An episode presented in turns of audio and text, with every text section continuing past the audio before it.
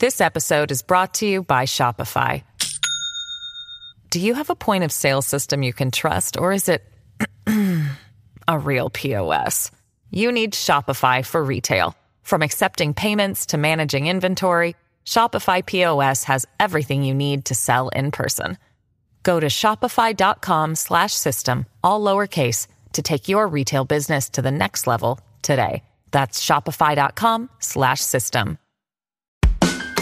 Die Wochentester werden Ihnen präsentiert von Trigema. Hochwertige Mode. Made in Germany. Was war? Was wird? Bosbach und Rach. Die Wochentester. Powered bei Redaktionsnetzwerk Deutschland und Kölner Stadtanzeiger. Und hier sind die Wochentester. Wolfgang Bosbach und Christian Rach. Herzlich willkommen zur Premiere der Wochentester live heute aus dem Studio Dumont in Köln mit Wolfgang Bosbach. Heute nicht in Bergisch Gladbach, sondern auch hier in Köln und äh, mit Christian Rach. Heute nicht in Hamburg, sondern auch heute hier in Köln live vor Publikum. Es war eine aufregende Woche, auf die wir in dieser Folge der Wochentester mit Ihnen zurückblicken werden. Sarah Wagenknecht, die will ihre eigene Partei gründen und Richard David Precht, Deutschlands populärster Philosoph, der redet sich im Podcast mit Markus Lanz um Kopf und Kragen. Und auf Deutschlands Straßen erleben wir besonders in der Hauptstadt Berlin offenen Judenhass. Und während die Sicherheitslage so angespannt ist wie nie, geht unsere Bundesinnenministerin Nancy Faeser baden auf Mallorca. Das ist schon einmal einem Bundesminister nicht gut bekommen, der 2002 Rudolf Scharping hieß und mit seiner Lebensgefährtin Gräfin Pilati im Pool planschte, während seine Bundeswehr kurz vor einem Einsatz in Mazedonien stand. Vielleicht kann uns ja heute unser Gast Dr. Henning Beck erklären, warum Menschen und Politiker, die natürlich auch Menschen sind, aber eine besondere Spezies Mensch immer wieder dieselben Fehler machen. Er ist einer der führenden Neurowissenschaftler im Land. Was war, was wird? Heute Wochentester live mit diesen Themen und Gästen. Auf dem Prüfstand der Wochentester. Protestpartei. Was bedeutet das Bündnis Sarah Wagenknecht für die politische Landschaft und unseren Wohlstand? Podcast-Entgleisung. Ist die Kritik an Lanz und Precht peinlich oder gerechtfertigt? Terrorgefahr. Wie viel Angst müssen wir in Deutschland haben? Heute zu Gast bei den Wochentestern. Dr. Henning Beck.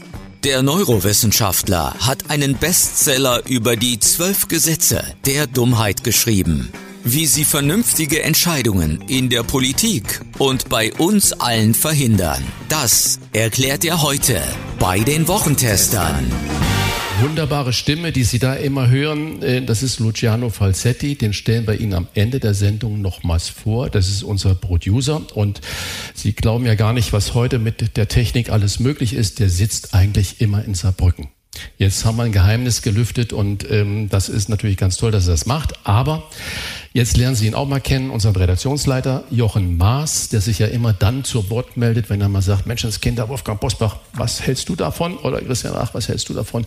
Sag mal was dafür. Und es ist ja nicht so, dass äh, wir beide immer die große Zeit haben, alles Mögliche hier vorzubereiten. Es gibt eine tolle Redaktion dafür und das macht dann natürlich auch Jochen Maas. Bitte.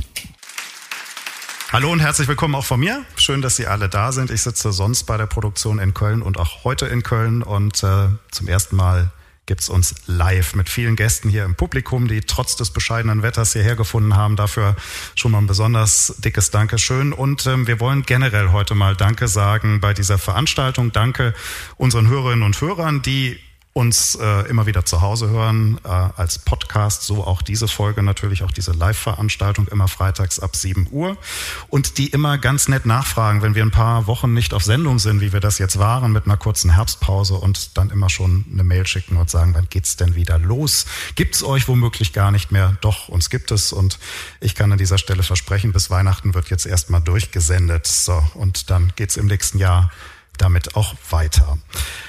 Hallo möchte ich aber auch ganz persönlich sagen, unseren Gewinnerinnen und Gewinnern des Wochentester Clubs, die heute Abend hier zu Gast im Publikum sind. Markus Frotzheim und Andrea Frotzheim sind heute Abend hier zu Gast. Der Christmann und Andrea Prior. Prior. Susanne Grumptmann ist von ganz weit her aus Sachsen zu uns gekommen ähm, und äh, Susanne Hiegemann wird auch äh, hier heute Abend äh, sich die Veranstaltung angucken.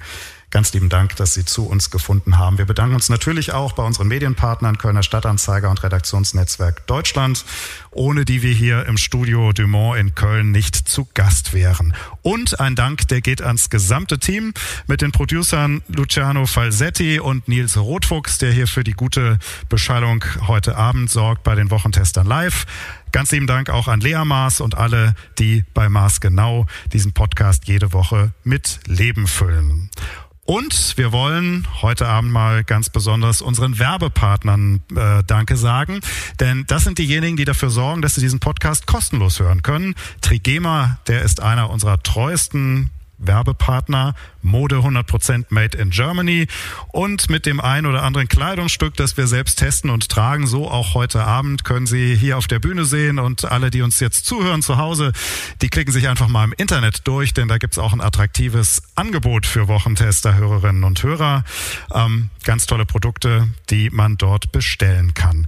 Und es geht ein Dankeschön auch an euch, liebe Wochentester, Christian Rach und Wolfgang Bosbach. Ähm, ihr seid heute Abend hier. Es ist auch eure Premiere der Wochentester live.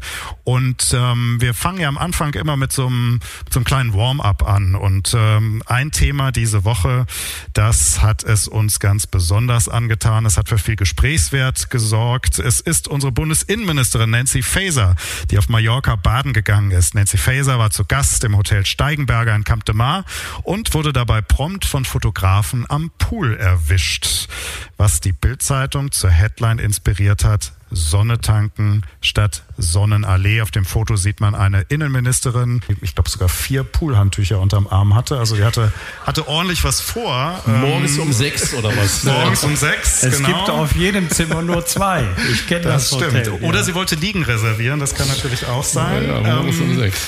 Und das hat ihr natürlich prompt eine Headline der Bildzeitung eingefangen. Sonne tanken statt Sonnenallee. Ähm, und ähm, das äh, bedeutet übersetzt, während auf deutschen Straßen der Judenhass tobt, Stichwort Sonnenallee in Berlin, erholt sich die Bundesinnenministerin auf Mallorca vom hessischen Wahlkampf. Erste Frage an euch beide. Ähm, war eine Titelgeschichte. Viele andere Zeitungen haben auch darüber berichtet. Ist das eine übertriebene Kampagne gewesen? Also typisch Bild, typisch Boulevard, dass man sich darüber aufregt? Oder ist die Bundesinnenministerin instinktlos, weil es vielleicht der falsche Zeitpunkt war für so ein Poolabenteuer? Da würde mich bei der Innenministerin das Urteil des Innenexperten Wolfgang Bosbach interessieren.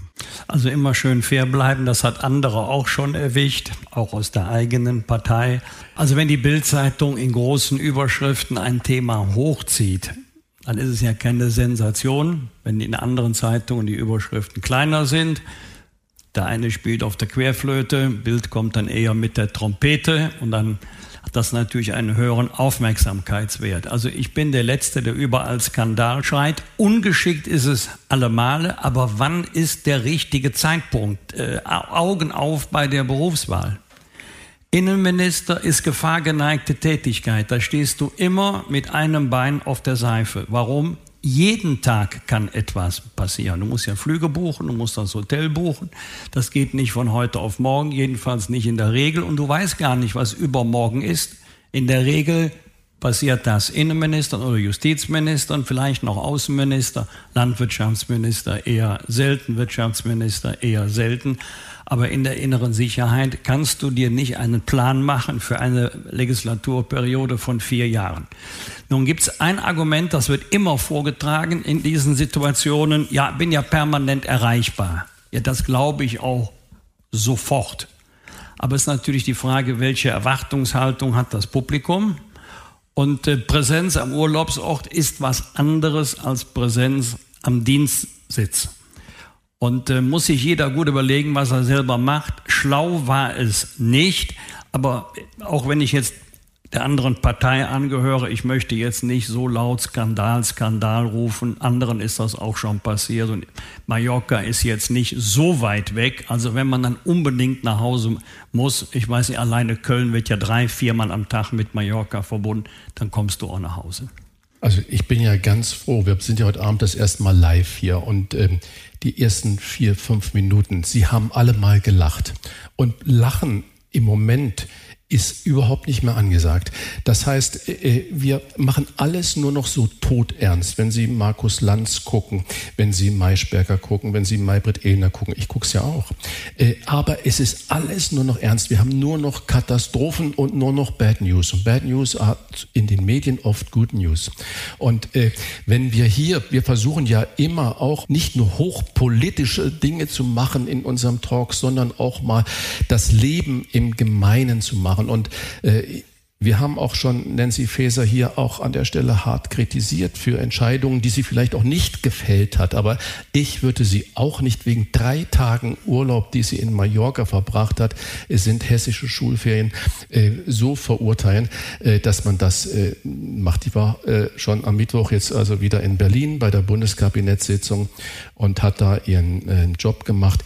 Äh, Wolfgang Bosbach hat es ja richtig gesagt, es ist ungeschickt, aber durch den Kakao ziehen wegen so einer Sache.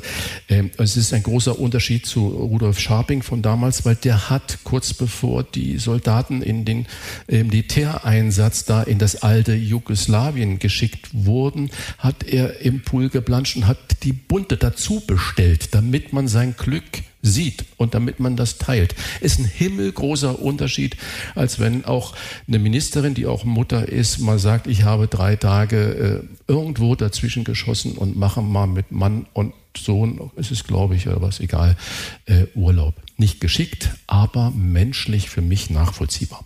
Das war ein mildes Urteil von euch beiden zum Auftakt zu Nancy Faeser. Da hat sie nochmal richtig Glück gehabt. Wir haben einen der führenden Neurowissenschaftler hier heute Abend zu Gast, Dr. Henning Beck, der in unser aller Hirne gucken kann und so ein bisschen auch immer eine Erklärung liefern kann, warum der eine sich so verhält und der andere sich so verhält und äh, warum Politikern ähm, oder Politikerinnen ähm, trotzdem immer wieder dann auch solche Unachtsamkeiten ähm, passieren. Wir haben Rudolf Scharping ja schon angesprochen und bei Nancy Faeser vielleicht auch nicht der glücklichste Zeitpunkt. Vielleicht kann er uns dazu auch gleich etwas verraten. Gleich zu Gast bei den Wochentestern live. Doch zuerst, so sind Sie es gewohnt, die Top-Themen dieser Woche. Wie war die Woche? Wolfgang Bosbach und Christian Rach sind die Wochentester. Wochentester. Mich hat es ja schier umgehauen, als ich dann äh, vor fast zwei Wochen jetzt diese Nachricht äh, gehört habe morgens, dass ähm, die Hamas Israel überfallen hat und äh, stündlich ploppte ja immer mehr auf und ähm, es war so grausam und äh, so schrecklich, dass alles andere ja in den Hintergrund äh, getreten ist. Und ähm, Deutschland hat sich äh, sofort solidarisiert mit Israel und hat gesagt, wir stehen zu euch, hinter euch, neben euch und wir unterstützen euch. Ähm, sofort wurden reflexartig alle äh, Demonstrationen für Palästina verboten. Das heißt, man hat einen ganz großen Eingriff in Grundrecht gemacht, Demonstrationsfreiheit, Meinungsfreiheit spricht da hinten dran. Ich glaube, man kann es mit guten Gewissen und Gründen auch machen. Begründung war eigentlich von den Gerichten immer, dass äh, wir Angst haben müssen, dass der Terror, der in Gaza in Israel jetzt da stattfindet, bei uns auf die Straßen kommt. Wolfgang, glaubst du, dass wir ähm, das zu befürchten haben. Ja, wir haben eine erhöhte Gefährdungslage. Wir sagen auch gerne ein erhöhtes Grundrauschen in der Szene, die wir ja schon seit vielen, vielen Jahren sehr aufmerksam beobachten müssen. Und ähm, wenn du überrascht warst, ich war es auch. Ich war vor allen Dingen überrascht, dass der israelische Geheimdienst, der als einer der besten der Welt gilt, ähm, nichts davon wusste. Es soll wohl Nachrichten aus Ägypten gegeben haben, aber nochmal kurz zur Illustration, ohne dass es jetzt zu weit führt. Aber wenn man mal da gewesen ist, sieht man vieles mit völlig anderen Augen. In den letzten zwölf Jahren sind 12.000 Raketen auf Israel niedergegangen. Im Schnitt drei pro Tag. Irgendwo schlägt eine Rakete ein und dann geht das Leben in der Stadt weiter. Ich war damals in Sterot und ähm, wir waren unter anderem auch in Rafah, weil deutsche Bundespolizistinnen und Polizisten sich an dieser europäischen Mission beteiligt haben. Rafah ist heute wieder im Gespräch als Grenzübergang Israel, Gaza, Ägypten. Und ähm, Ägypten, Israel und ähm, Palästinenser hatten sich darauf geeinigt, dass eine europäische Mission diese Grenzkontrollen vornimmt, weil die Israelis völlig zu Recht große Sorgen haben, dass nicht nur Lebensmittel, Treibstoff äh, in die Gazastreifen gelangt, sondern auch Waffen, auch Munition. Und wenn Sie jetzt von diesem Tunnelsystem hören, wenn wir Tunnel hören, Christian, denken wir oft so an Kriechtunnel.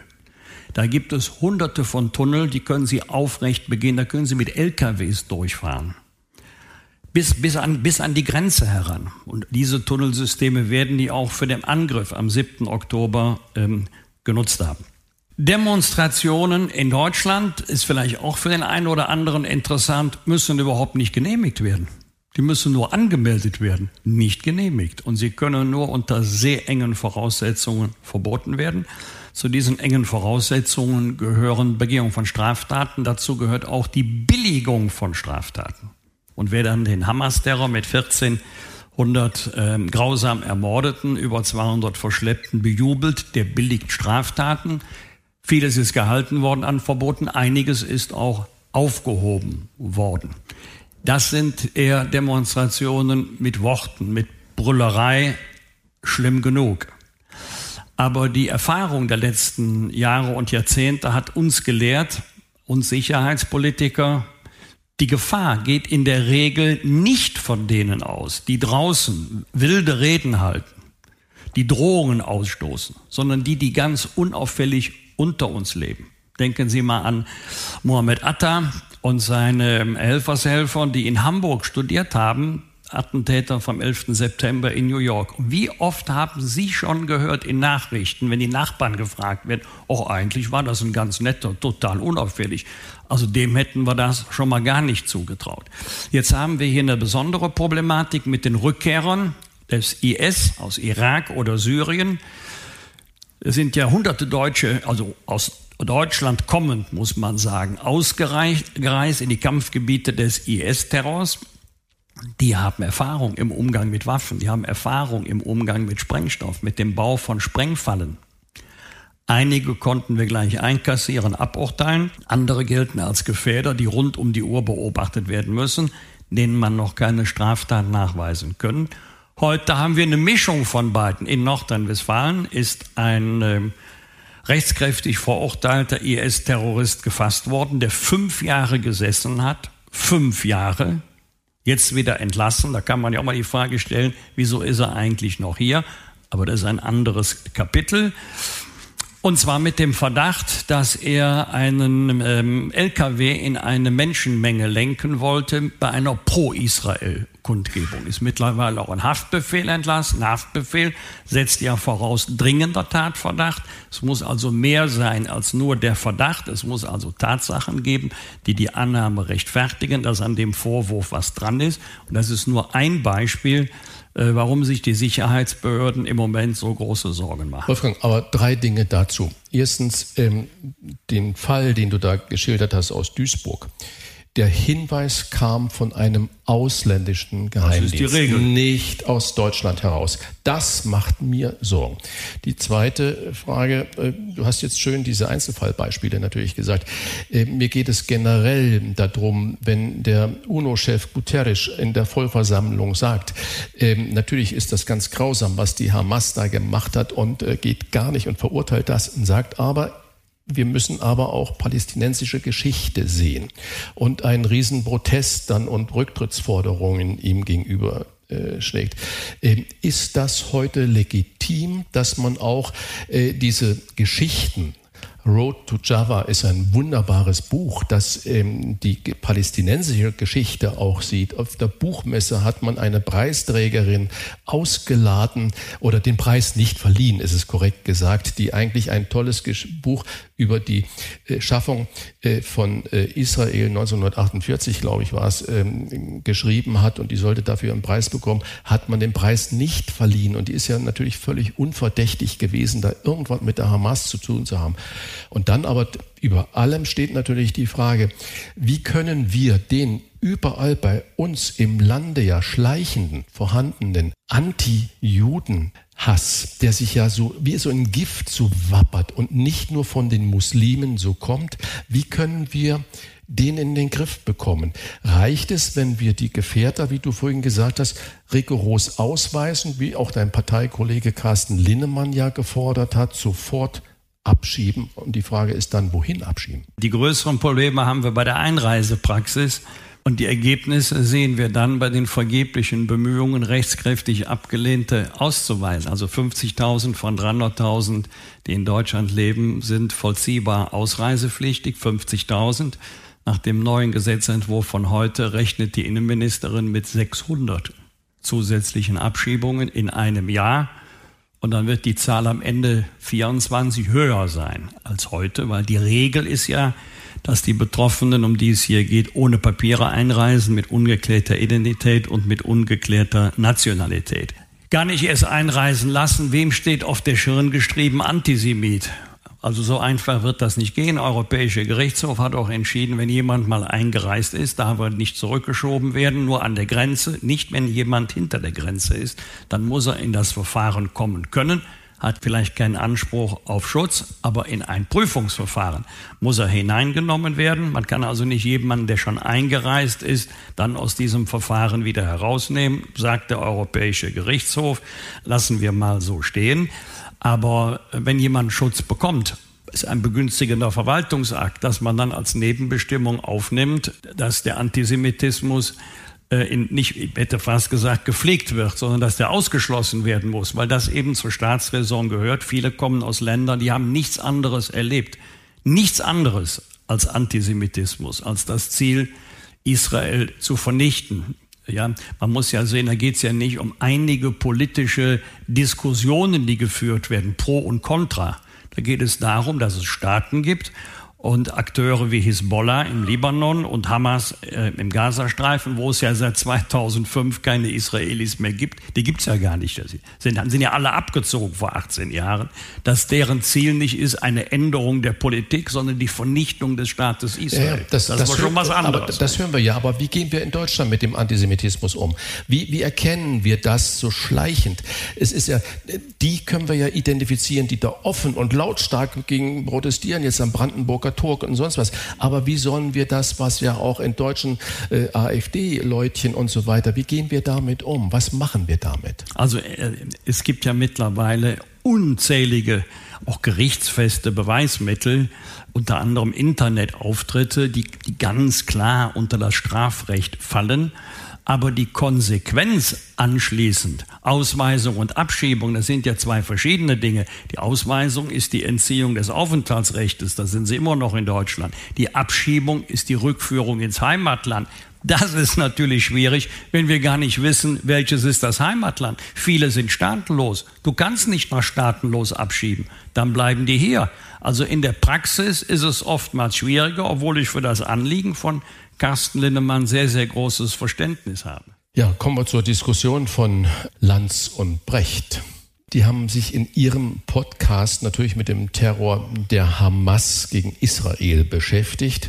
Und ähm, da hat ähm, Deutschlands ja populärster Philosoph, den man so kennt, im Fernsehen, der ja nicht innerhalb der äh, philosophischen Gilde, Zunft ähm, groß angesehen ist, aber im Fernsehen bringt er ja auch gute Dinge so rüber.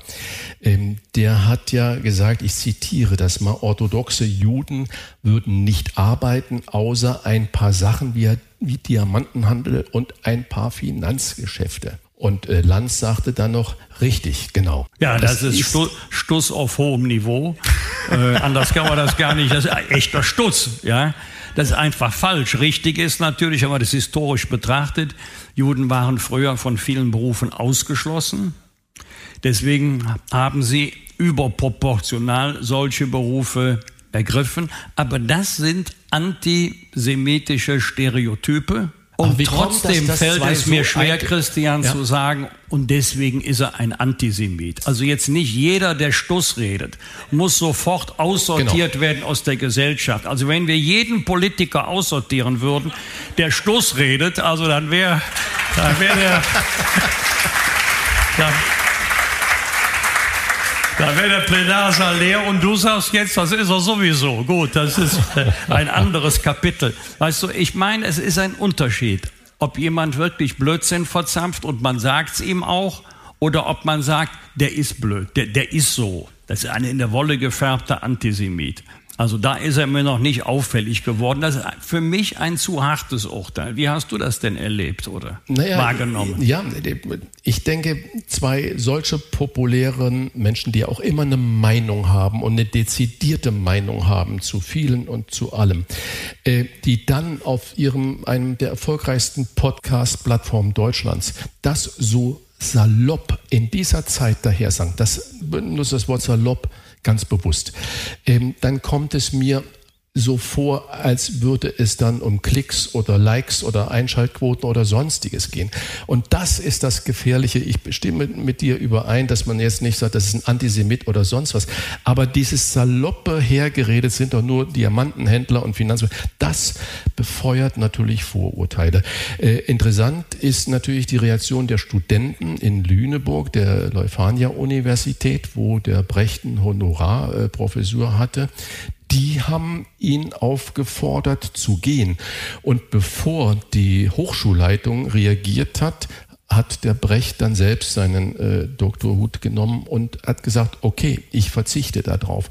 Das finde ich wieder à la Bonheur, weil wie soll er in einer Diskussion noch sagen, ich habe mich da einfach verrannt und zwar nicht in der antisemitischen äh, Frage, sondern warum sagt man sowas, wenn man da Millionen von Menschen hat, die ihm zuhören?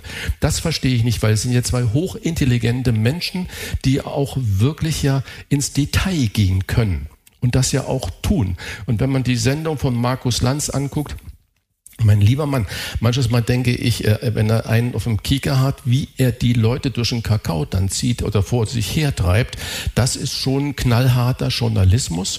Und äh, wo ich dann manchmal frage, warum geht der oder diejenige denn dann zu ihm in die Sendung überhaupt hin? Weil man hat dann keine Chance. Er kriegt ja ständig alles, wir haben hier keine Knöpfe im Ohr, wo irgendjemand irgendwas sagt.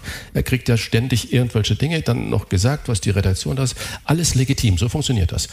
Aber äh, ich finde zwei solche gestandene im öffentlich-rechtlichen Fernsehen tätige Menschen, das mal so eben zu sagen und dann sagt Lanz noch, ja, genau ist starker Ton. Da würde ich gerne an der Stelle nochmal nachhaken, weil Stussreden ist ja das eine, das kann einem passieren. Die Frage ist aber, wie gehe ich dann anschließend damit um, wenn der Stuss identifiziert ist? Da hat äh, Richard David Precht gesagt, dass das nicht so gemeint war, wie es aufgefasst wurde. Also die haben eine Sonderfolge zusammen gemacht, haben sich da entschuldigt. Viele Kommentatoren haben danach geschrieben, eigentlich haben sie es damit nur schlimmer ja. gemacht, weil die Frage natürlich im Raum steht, wie war es denn dann zu verstehen? Also wie war es denn gemeint? Also das erinnert mich ein bisschen an die Causa Bayern München hm. mit dem Abwehrspieler, der da pro Palästina gepostet hat. Hab dann auch das Interview gesehen im aktuellen Sportstudio mit dem Vorsitzenden Maccabi Deutschland. Immerhin 5000 Mitglieder vertritt er ja. Also ist schon repräsentativ, was er für seine Community gesagt hat, kann ich verstehen, dass er sagt, das reicht mir nicht. Mir würde das als Erklärung auch nicht ausreichen. Wenn ich dann aber jetzt sehe, diese öffentliche Diskussion und wir haben ja es wird ja eigentlich im Moment nur noch über Israel ja zum Großteil auch zurecht gesprochen. Ukraine ist hinten dran, Klimawandel ist hinten dran. Ich war jemand, der für Fridays for Future immer große Sympathien hat, äh, weil viele junge Menschen auf die Straße gegangen sind und gesagt haben, wir wollen ein Zeichen setzen und wir wollen, dass sich was ändert im Gegensatz zu den Klimaklebern, die das ja auch wollen, aber die das in meinen Augen halt nicht mit den richtigen äh, Mitteln machen. Und das sagt die Greta, die Galionsfigur, ähm, von äh, Fridays for Future, die das Ganze eigentlich ins Leben gerufen hat. Ja, sie versteht die Palästinenser total ohne eine einzige Aussage zu Israel zu tätigen. Wie können wir in der öffentlichen Debatte wieder dahin gehen, dass wir da nicht auch nur noch entweder für oder gegen machen? Guterres wird verurteilt, weil er auch sagt, ja, wir müssen auch 60 Jahre äh, palästinensische Geschichte sehen. Dürfen wir das heute in Deutschland noch sagen oder dürfen wir das gar nicht mehr sagen? Was ist deine Meinung? Also nicht jede Kritik an israelischer Politik würde ich unter Antisemitismus subsumieren. Das kann man schon differenzierter sehen, zumal viele Entscheidungen auch in Israel selber umstritten sind. Wir dürfen ja nicht vergessen, noch Tage vor dem Massaker hat es ja heftige Diskussionen in Israel gegeben. Israel hat ungefähr acht Millionen Einwohner, da waren Hunderttausende auf der Straße und haben gegen die Justizreform in Israel demonstriert. Und das waren ja keine Antisemiten, sondern die sind aufgestanden gegen das, was das Kabinett des Ministerpräsidenten Netanyahu da auf den Weg bringen wollte oder auf den Weg gebracht hat. Aber ich bin strikter Gegner dieser Ja-Aber. Argumentation. Nicht Ja, aber, Christian, nix Ja, aber.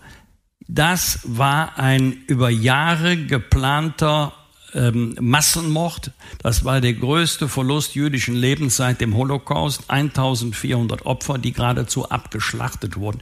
Mittlerweile sind ja auch diese Videoaufnahmen, ich habe nur kleine Ausschnitte gesehen, fürchterlich, sind diese Aufnahmen ja gezeigt worden, ähm, 30 ausländischen Journalisten da sind auch manche ganz ruhig geworden, als sie das gesehen haben. Ja, und jetzt vom Schicksal jetzt der Geiseln einmal ganz abgesehen.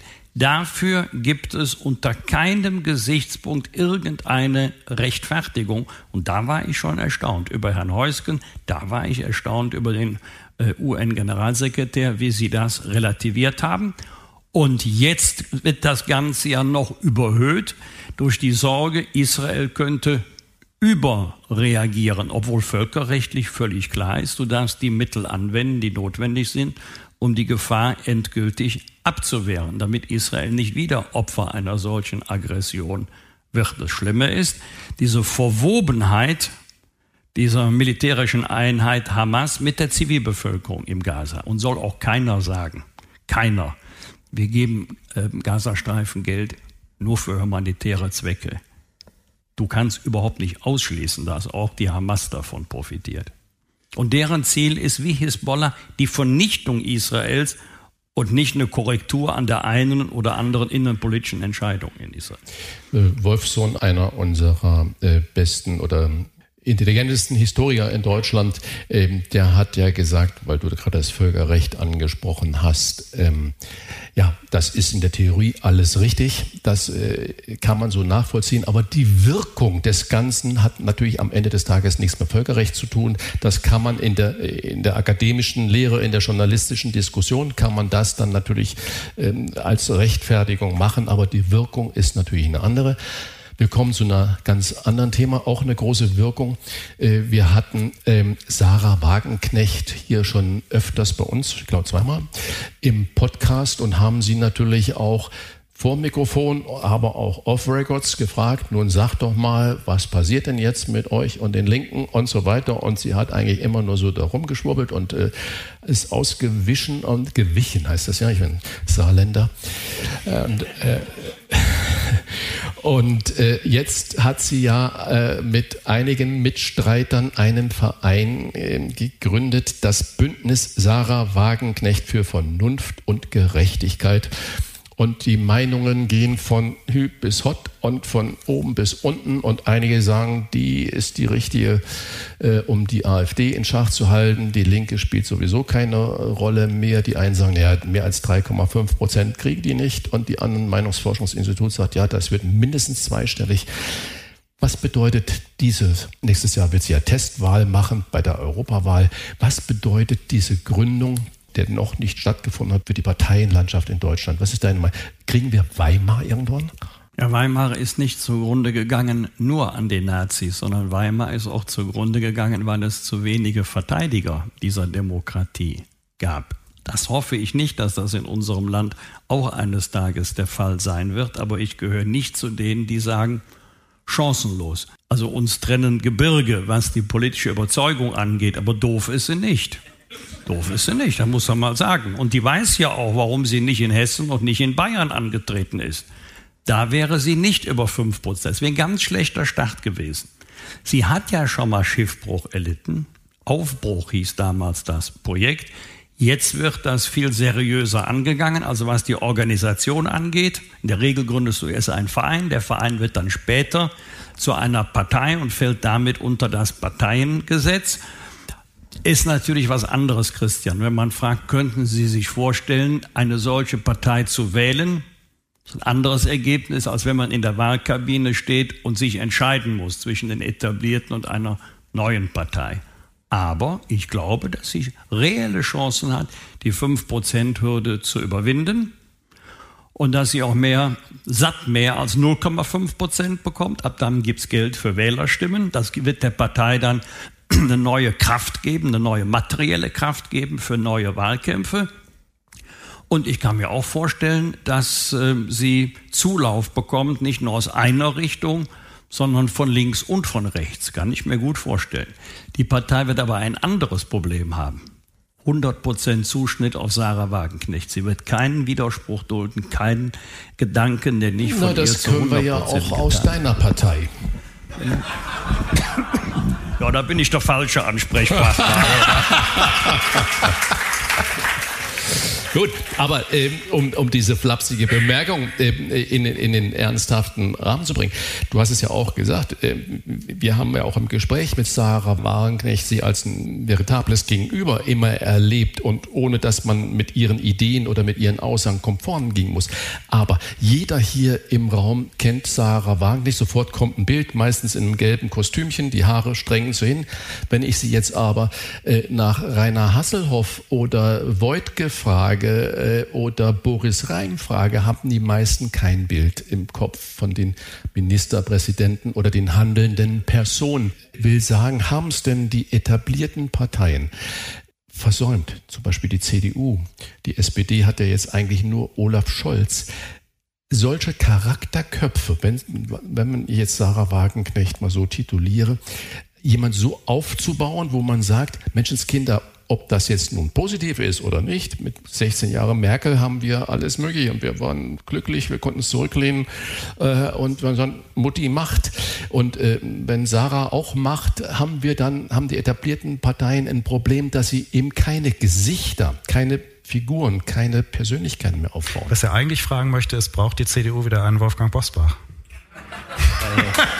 Also, ich habe das ja selber miterlebt. Jetzt kommt die Passage, Opa erzählt vom Krieg. Ich war ja schon im Bundestag, als er noch in Bonn war. Und das war tatsächlich so, dass das Meinungsspektrum unter Kanzler Helmut Kohl deutlich breiter war als unter Angela Merkel. Das ist so. Und wenn ich überlege, wen wir damals alles hatten, Norbert Blüm bis hin ähm, zu Herrn Dregger, das war ein ganz breites Meinungsspektrum. Aber wenn du diese Namen nennst, man sieht sofort die Bilder vor einem. Weißt du, das ist das. das die sind präsent. Das heißt, wir, wir brauchen doch auch als, als Menschen, als Wähler, als Wählerinnen, wir brauchen doch Figuren, an denen wir uns dann auch reiben können. Und ist das alles heute zu glatt gebügelt? Also ähm, es stimmt, Christian, das ist jedenfalls meine Erfahrung, eine klare Haltung wird honoriert, auch wenn man nicht unbedingt jede Meinung teilt. Aber den Leuten nötigt es Respekt ab, wenn man eine klare Haltung hat. Ist nur noch gut, wenn man so auch begründen kann. Also ich sage gerne schön, dass man eine Meinung hat, aber wenn man Ahnung hat, kann auch nicht schaden. Ja, aber eine klare Haltung. Auch von, ich habe auch Respekt vor jemand, der nicht meiner politischen Richtung äh, angehört, aber der für etwas steht, der eine Meinung hat und dass er die auch gut begründen kann. Davor habe ich Respekt. Ich merke aber, wie schwierig es ist in Zeichen von Social Media. Du kannst es nicht jedem recht machen. Es, wenn du eine klare Haltung nimmst, gibt es Leute, die sind dafür und es gibt Leute, die sind dagegen und dann haben sie Angst vor Shitstorm, da gucken sie bei Facebook nach, bei Instagram und dann nimmt das Unglück seinen Lauf, weil man eigentlich diese Kritik in der Breite gar nicht haben möchte. Wenn meine Mitarbeiter kamen, haben sie das schon gelesen, die sage ich, warum? Ist seine Meinung, warum soll ich mich jetzt damit auseinandersetzen? Ja? Aber ich sehe das ja schon bei meiner Tochter, die nimmt das alles viel ernster, als der ja, Papa das nimmt. Ein Beispiel. Helmut Schmidt, ähm, auf die Frage von einem Sternjournalisten, Herr Schmidt, Herr Bundeskanzler, wenn Sie wissen, dass was Schlechtes in der Zeitung über Sie geschrieben äh, wurde, wie gehen Sie dann damit um? Sagt er ganz einfach, ich lese es nicht. Ähm, ja, so, oder Michel Gloß, äh, ehemaliger legendärer CSU-Landesgruppenvorsitzender. Äh hatte man den Totalverriss bekommen. Dann hat er den Artikel durchgelesen, hat ja, der Name ist richtig geschrieben, ist alles in Ordnung. Also der, das sind so die Alten, die haben sich da nicht mehr aufgeregt. Für die, für die den Jungen fällt das schwerer. Ne? Ja. Kann man auch ernsthafte Themen am Ende mal dahin bringen, dass man nochmal ein bisschen lächelt dabei? Das ist unser Anspruch, den wir beide immer haben und wir Sie merken das ja jetzt live, wir sprechen das nicht ab. Ja, das ist einfach so, wir spielen uns die Bälle dahin und her und äh, wir sprechen das nicht ab, äh, was da für Antworten kommen sollen, müssen oder wie auch immer. Und das kann man auch mal dazu sagen, wir schneiden nichts in diesem Podcast. Also sowohl die Interviews als auch eure Parts werden so gesendet, wie sie gesprochen werden. Also allenfalls mal ein Husten. Es ist schön muckelig warm hier drin, deswegen brauchen wir, glaube ich, alle eine kleine extra Portion Gehirnjogging. Die wird uns jetzt Dr. Henning Beck liefern, Spiegel-Bestseller-Autor, Neurowissenschaftler. Für den mache ich jetzt Platz. Der kommt auf die Bühne und dann geht es auch sofort weiter mit einem, finde ich, ich habe es vorbereitet, spannenden Interview. Wolfgang Bosbach und Christian Rach sind die Wochentester. Tester, Tester. Werbung.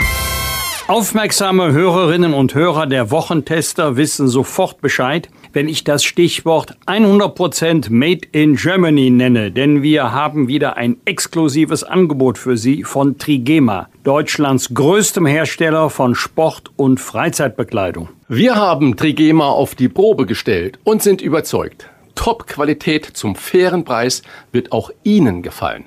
Trigema Textilien entsprechen unter anderem der strengen Ökotex Made in Green Richtlinie mit einem geringeren Wasserverbrauch bei der Produktion, weniger Einsatz von Chemie, eigener Stromgewinnung und kürzeren Transportwegen. Damit übertrifft das Familienunternehmen in Burladingen die Umweltstandards der Branche und es sorgt für erstklassige Sozialstandards. Denn während Innovation die erfolgreiche Entwicklung guter Produkte bedeutet, ist es für die Familie Grupp gleichzeitig eine Selbstverständlichkeit, die Arbeitsplätze auf der Schwäbischen Alb zu garantieren.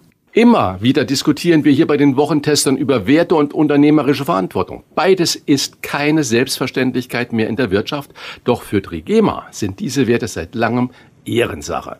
Seit 1969 gibt es im Unternehmen weder Kurzarbeit noch betriebsbedingte Entlassungen. Und eines ist mir an dieser Stelle ebenfalls wichtig zu erwähnen.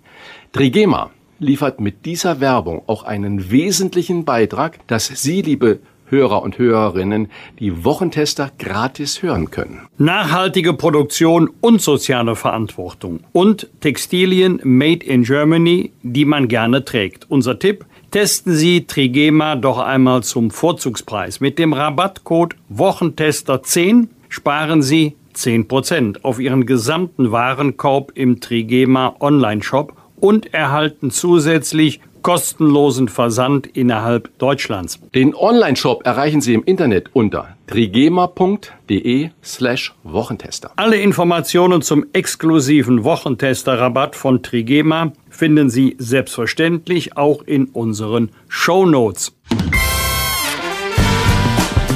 Fragen wir doch, fragen wir doch. Wolfgang Bosbach und Christian Rach sind die Wochentester. Tester, Tester.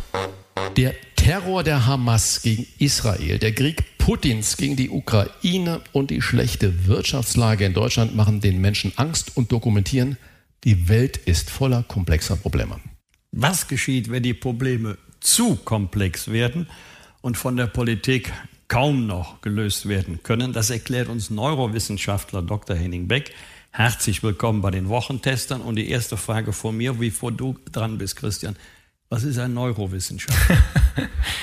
Ja, vielen Dank. Ein Neurowissenschaftler, der beschäftigt sich damit, wie wir denken, wie ein Gehirn funktioniert und wo ist ein Gehirn mal nicht dabei. Ja, also eigentlich äh, jeder Lebensbereich hat ja was mit dem Denken zu tun. Sollte man unterstützen. Ja, beim einen mehr, beim anderen weniger. Also ich weiß. genau, aber darum geht es. Warum, warum fallen wir auf so Denkvereinfachungen rein? Wie ticken, wie ticken wir im Leben und in der Politik? Ja. Wenn wir jetzt sehen, wie äh, das Land tickt und wir sehen, dass die AfD, wir haben die Wahlen in Hessen gerade erlebt, wir haben die Wahlen in Bayern erlebt, äh, die Prognosen für nächstes Jahr für die ostdeutschen Bundesländer, die sind äh, weit über 20 Prozent immer. Jetzt sehen wir die neue Wagenknecht-Partei, die kommt. Wenn man es mal addiert, kommen die beiden Parteien ja am Ende des Tages Prognose ist Prognose, aber mal locker über 30 Prozent. Was ist da los bei uns? Äh, müssen wir nur noch extrem wählen oder was, was macht die Leute so unzufrieden, dass sie das als Heilsbringer sehen? Was interessant ist, und da stellt man fest, wenn man, wenn man rechte Bewegungen international sich anschaut, äh, das sehen wir ja in, in Großbritannien, das sehen wir in Frankreich, das sehen wir in Italien, das sehen wir in den USA, das sehen wir in Polen, das sehen wir in den Niederlanden. Eigentlich ist genau das, dieses große Versprechen zu sagen, es gibt so viele Probleme auf der Welt. Wir können die eigentlich gar nicht mehr lösen. Es wird ja nicht passieren, dass wir uns irgendwann politisch hinsetzen, dann gibt es einen Gipfel und dann haben alle Regierungen beschlossen, jetzt haben wir das alles mal gelöst. Sondern alles hängt miteinander zusammen. Also wenn wir die Flüchtlingskrise lösen wollen, müssen wir die politischen Krisen lösen, dafür da müssen wir die Energiekrisen lösen, die hängen mit der, die hängen mit der Klimakrise zusammen. Also es ist so unübersichtlich geworden, ähm, dass ein Narrativ, und das ist sehr, sehr erfolgreich im Moment darin besteht zu sagen, pass auf, die Politik kann es nicht lösen. Also das ist so unübersichtlich geworden, das, das ist super schwer. Wir geben die Entscheidungskraft demjenigen, der es am besten weiß. Das bist du. Und das ist ein großes Versprechen, wie es zum Beispiel im Brexit passiert ist. Ähm, der Brexit-Slogan in, in UK war gewesen, Take Back Control. Du gewinnst die Kontrolle über diese Unübersichtlichkeit deines Lebens zurück.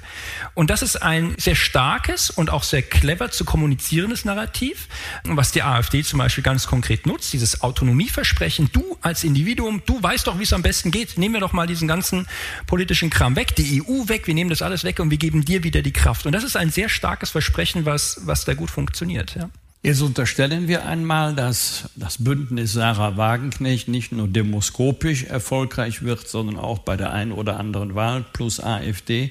Was macht die beiden so sexy für die Wählerinnen und Wähler im Unterschied zu anderen Parteien? Ich habe gerade mal geschaut, die Bundestagswahl mit der höchsten Wahlbeteiligung war mal 1972 mit über 90 Prozent Wahlbeteiligung. Und damals gab es wie viele Parteien? Drei. So. Und niemand war irgendwie groß unzufrieden. Also irgendwie hattest du das, was Sie auch gesagt haben, den Eindruck, die Parteien als Volkspartei decken ein großes Spektrum ab. Nun leben wir jetzt in einer Zeit, in der das große Versprechen unserer Zeit ist, du bist der Mittelpunkt und kriegst das alles, was du willst, sofort oder am nächsten Tag. Von Amazon geliefert oder online. Sie können sich online alles anschauen, was Sie wollen.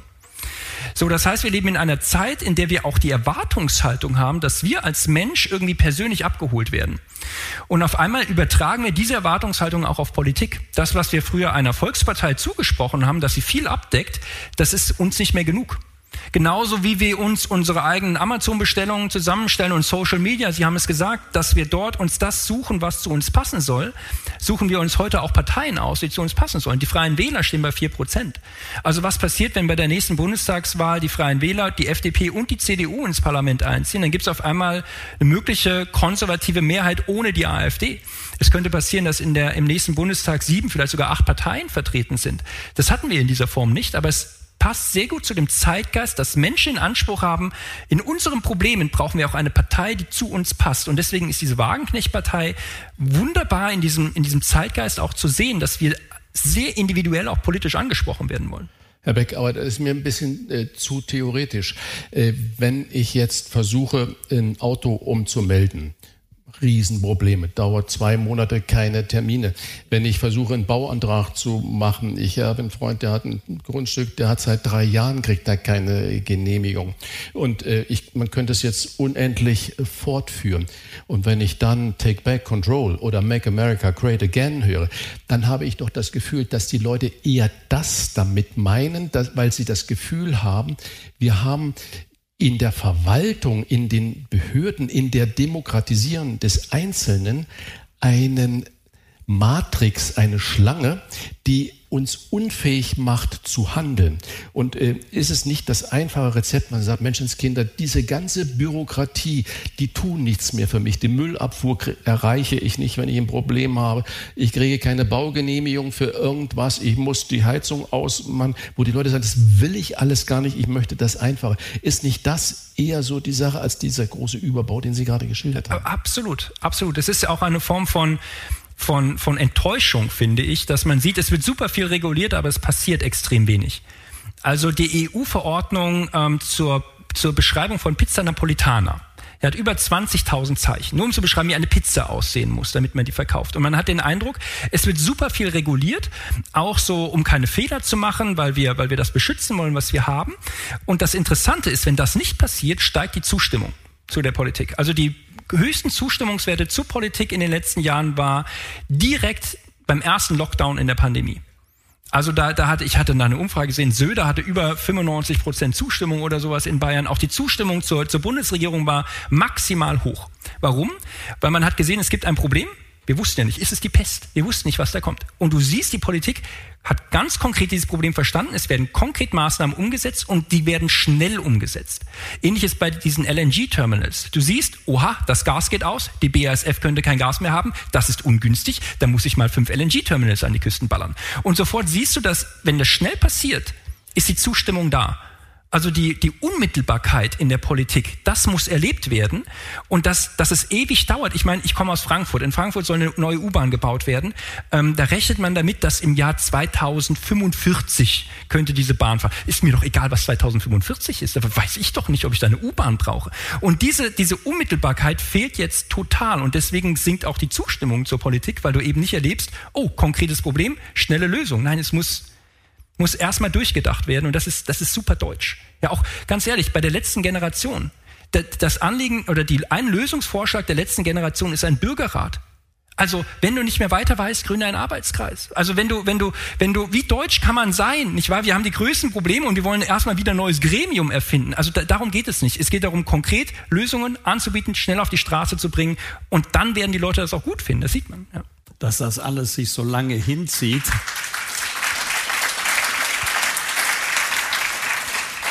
Erinnert mich an eine legendäre Taxifahrt mit einem Kölner Taxifahrer, richtig einem Kölner Taxifahrer. Die sind also immer sehr Taxifahrer ja. aus Köln, sondern ein Kölner Taxifahrer. Der, ich hatte einen Termin, die Bahn hatte ausnahmsweise mal Verspätung, ich hatte hohe Not, musste Deutschlandfunk oder Deutsche Welle in Köln-Radertal. Und ähm, Gregor Gysi war so ein Streitgespräch, der hat da schon gewartet, also musste ich anrufen. So nach fünf Minuten dreht sich dann der Taxifahrer, ach, Sagt der Boss, ja nicht hier sind, wie der Hinge in stehe ist. Ne? Ja, das ist schlecht, das wird lang dauern. Ne? Wir haben da dauert nur Baustelle hier in Köln. Ne? Äh, äh, ich habe dieser Tag gelesen, der Putin hat in 14 Monaten Brücke auf der Krim geladen, kriegen auf der Zoobrücke und das ist eine Fahrbahn geteert. Also, äh, muss ich jetzt übersetzen. Bitte, ja, aber, bitte. ja. Aber ähm, Sie haben gerade die Willi-Wahl angesprochen. Willi-Wahl, 19. November 1972. Erste Mal ist SPD stärkste Fraktion im Deutschen Bundestag geworden. Tatsächlich über 90 Prozent Wahlbeteiligung. War ein hammerharter Wahlkampf. Aber das war die Zeit der Ost-West-Konfrontation, der Blockbildung. Es war, so bitter wie es war, übersichtlicher als heute. Die Zeiten ändern sich. Früher gab es Europäische Wirtschaftsgemeinschaft, heute Europäische Union, geht weit über den Binnenmarkt hinaus. Sie haben vorhin sinngemäß gesagt, alles hängt mit allem zusammen. Woher kommt dann diese Angst, die Kontrolle zu verlieren? Also Oder was kann man dagegen tun? Hm, also erstmal dieser, dieser Kontrollverlust, das ist eigentlich die Urangst von allem. Also alle Ängste, die Sie haben, können Sie mit Kontrollverlust erklären. Also jeder Angst liegt Kontrollverlust zugrunde. Und das ist auch etwas, womit man auch politisch gut Kapital machen kann. Also man, man hat es, man hat es in den USA gesehen. Ich war gerade vor, vor zwei Monaten noch da gewesen.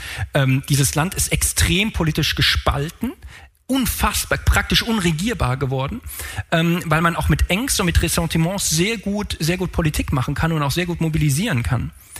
Ähm, was dagegen hilft letztendlich ist, und das ist, das stellt man auch in der Geschichte immer fest, Sie haben es gesagt, die Willi-Wahl, es gibt immer klare Narrative oder politische Ideen, die du, die du umsetzen willst. Und wir hatten in Deutschland eigentlich immer solche Ideen. Also das Wirtschaftswunder, wir sind wieder wer nach dem Krieg, die Ostpolitik, die Wiedervereinigung. Also es gab immer große politische Klammern bei allen Widersprüchen, die es gab, ob SPD oder CDU oder rechts oder links, aber es gab eine große Richtung.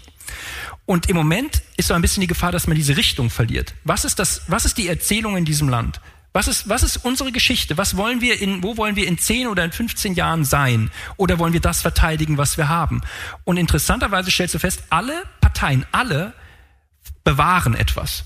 Also von allen Parteien, ob das die AfD ist, die Grünen sind, die CDU, die SPD, alle wollen beschützen, was da ist. So hat Olaf Scholz die Wahl gewonnen. Er hat gesagt, Respekt für die Lebensleistung, für das, was da ist, das wollen wir quasi beschützen und, und, und würdigen. Und ganz ehrlich, das ist das ist wichtig, keine Frage.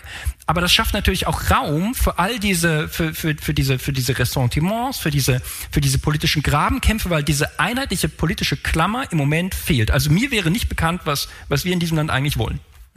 Was würden Sie denn dann jetzt nicht als konkrete politische Maßnahme, sondern als Handlungsdirektive der Ampelregierung empfehlen? Gehen Sie mal drei Punkte. Weil das, das Bewahren, das hat ja jeder selber von uns, sein Besitz, seinen Garten, sein Häuschen möchte man bewahren, sein Auto, das noch Diesel ist, möchten viele bewahren, weil sie auch nicht anders können. Was, was finden denn drei konkrete Handlungsdirektive? Direktiven für die Ampelregierung? Also erstmal ganz wichtig, bevor ich das beantworte. Deutschland ist das einzige Land auf der Welt, wo die Menschen mehr Angst vor Verlust kriegen, je reicher sie werden. Also in allen Ländern auf der Welt stellt man fest, je wohlhabender und vermögender die Menschen werden, desto, desto risikobereiter sind die auch. Nur in Deutschland nicht. In Deutschland ist es so, je mehr Geld du hast, desto mehr, desto mehr willst du auch noch bewahren. Also was bräuchtest du? Eigentlich, eigentlich war diese Idee von Habeck-Lindner am Anfang sehr clever. Man versöhnt so ein bisschen Wirtschaft und, und, und Fortschritt und Klima und bringt das so auf, auf eine Idee. Dann kam der Krieg dazwischen, klar, die Energieproblematik, keine Frage.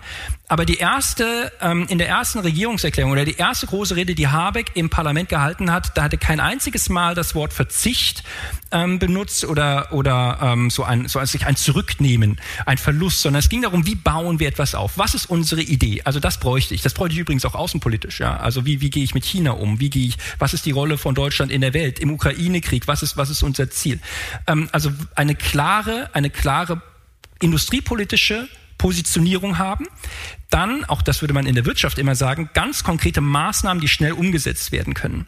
Also dieses LNG-Terminal ist ein gutes Beispiel. Wenn ich sage, ich muss versuchen, die, die, die Windräder schneller, auf die, äh, äh, schneller bauen zu können, ganz konkret das umsetzen zu können, sich ein konkretes Ziel setzen und das wirklich auch mit Full Force ranzugehen, dieses Deutschland-Tempo, was vermittelt wird, finde ich von der Idee gut. Ähm, das muss aber an ganz konkreten, auch medial sichtbaren Projekten deutlich gemacht werden. Und das Dritte wäre, dass ich, ähm, dass ich tatsächlich versuche, das, das in so einer, ähm, in so einer, in so einer Konsistenz auch zu vermitteln.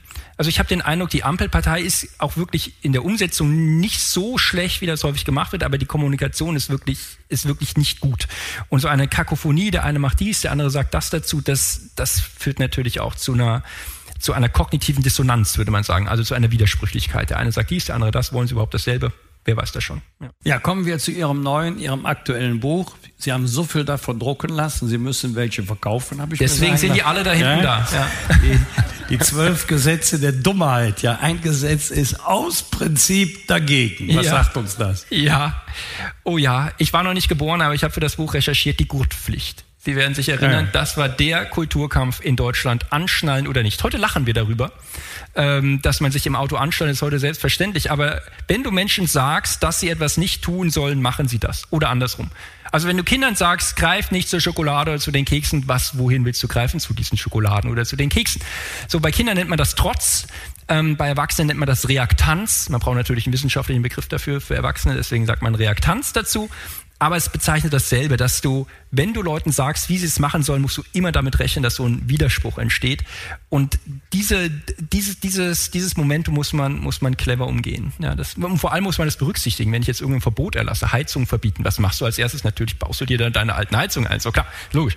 Ähm, und dieses aus Prinzip dagegen, dass es das wird häufig politisch unterschätzt, ja, und, und große Entwicklungen. Ist das jetzt ein deutsches Phänomen? Nee, das ist überall der Fall. Also das, das ist auch kulturell unabhängig. Also wenn, wenn man Kinder in Asien oder in Südamerika befragt, ist dasselbe. Die, die Erwachsenen ganz genauso.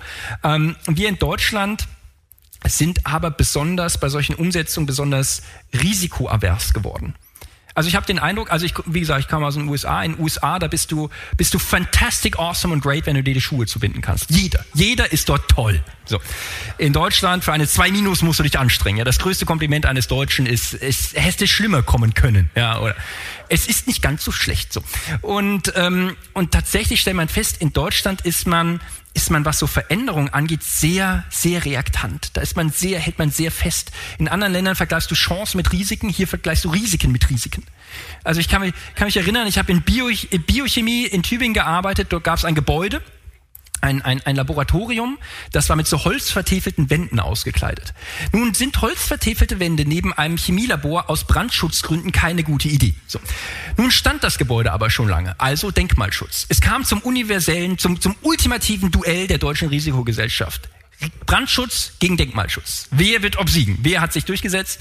Ähm, es war der Brandschutz, nachdem er denkmalgeschützt umgesetzt werden konnte. Und das zeigt eigentlich, Leute, ey, ich, ich, es, es zeigt eigentlich, wie, wie langsam und wie beschützend wir geworden sind und das ist eigentlich diesem Land unwürdig. Ja, also wir leben ja von Ideen und nicht davon, dass wir alles beschützen, was wir haben. Ja. Es, es gibt einen wunderbaren Sketch, ich kann den nicht so nachmachen, von Alphonse, der Franzose, vielleicht kennt ihn der ein oder andere. Der geht in etwa so, der läuft über die Bühne, der Alphonse, und sagt, oh la, in der, der Urmensch hat das Feuer erfunden und äh, alle haben sich gefreut, die Italiener Italiener freuen sich, die Spanier freuen sich, oh, wir haben Feuer, wir können grillen, wir können Pizza machen. Nur der Deutsche hat gesagt, oh ja, ja, jetzt haben wir Feuer gefunden, jetzt müssen wir Notausgang und Brandschutz äh, schaffen. so. Und ähm, da ist natürlich was dran. Und wenn Sie, wenn Sie aber sagen, äh, reaktant, äh, das, das ist ja sowas. Gibt es denn Verbote, die sinnvoll sind, wo man sagt, das muss man gar nicht drüber diskutieren. Ich mache mal ein Beispiel. Ich war ja in meinem früheren Leben mal Koch und hatte auch das ein oder andere Restaurant. Und ich habe schon weit bevor es äh, Rauchverbot gab, bei mir Rauchverbot gehabt. Warum?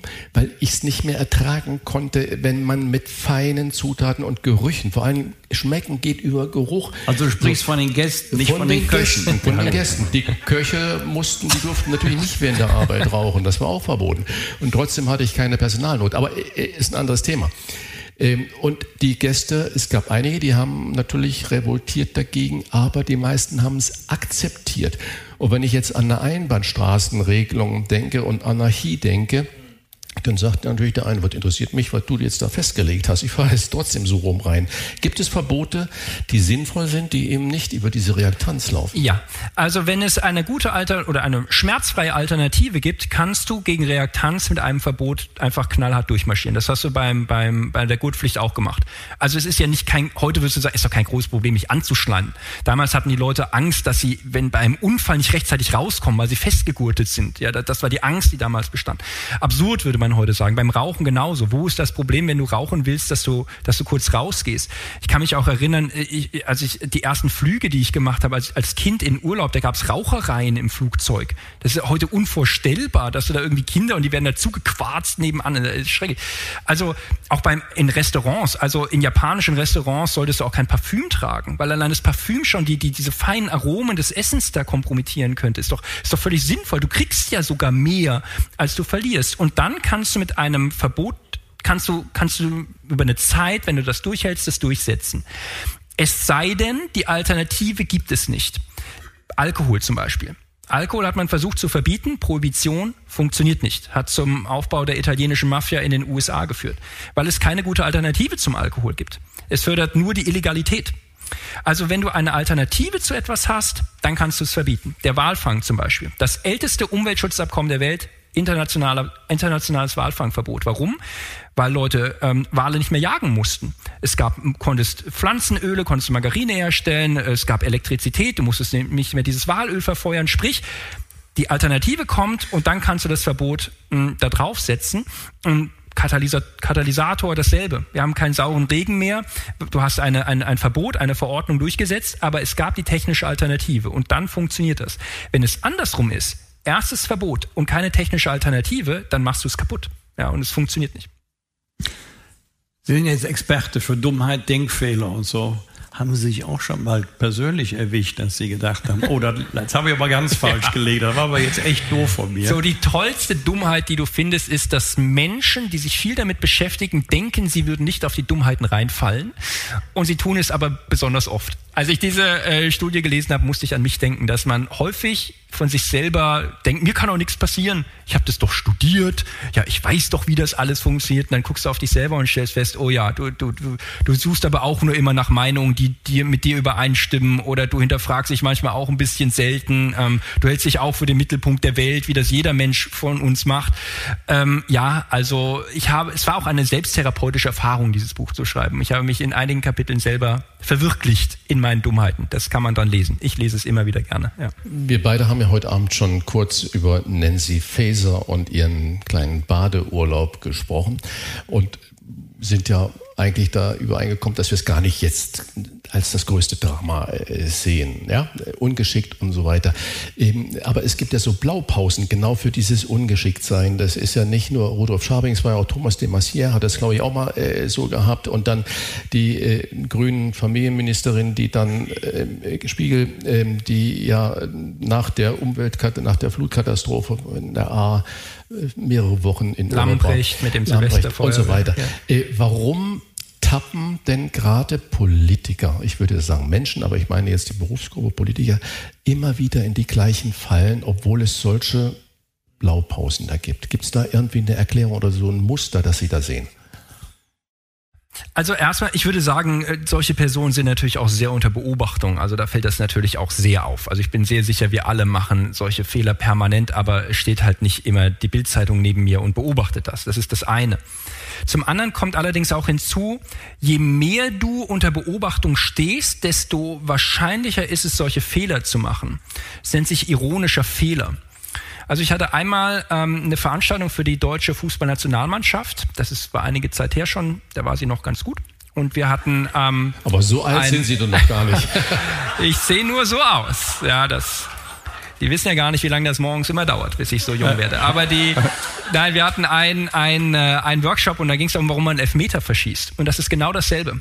Wenn du, wenn du vorher sagst, wo du einen Elfmeter hinschießen musst, ist der Druck auf dich groß. Wenn du vorher sagst, ein Wahlversprechen, eine Kampagne, die du anrollen willst, du hast ein, ein politisches, ein politisches Ziel, was du verwirklichst und alle schauen auf dich drauf und du weißt, ich darf keine Fehler machen, keinen Fehler machen, nicht an den Pfosten schießen, bloß nicht an den Pfosten schießen, Pfosten schießen, schießt du an den Pfosten. Und genau das passiert auch politisch immer wieder, dass je mehr du unter Stress, unter Beobachtung stehst, desto anfälliger wirst du für solche, ja, tatsächlich ironischen Fehler, wo man sagen würde, wie kann sowas tatsächlich passieren? Aber es ist total menschliches Verhalten. Je mehr du Stress und Druck auf die Leute gibst, desto eher machen sie solche Fehler. Ja. Mir hat mal ein bekannter Fußballtrainer gesagt, für mich hörte sich das flapsig an, aber vielleicht ist da was dran. Sie werden das erklären können. Wenn es ans Elfmeterschießen geht, keine Grübler, keine ja. Intellektuellen, keine Denker. Ja, Podolski war der beste Elfmeterschütze. Ja, weil so, Deswegen, ja. Und ähm, manchmal musst du das machen. Weniger denken, mehr machen wäre gar nicht so schlecht. Ja. Das ist eigentlich das ideale Schlusswort. Äh, vielen Dank für die spannenden Einblicke in das Gehirn eines Fußballspielers und eines Politikers. Zwölf Gesetze der Dummheit heißt das aktuelle Buch von Dr. Henning Beck. Also großartig, dass ja. Sie da waren. Hat Spaß gemacht. Vielen Dank. Vielen Dank. Vielen Dank. Dankeschön.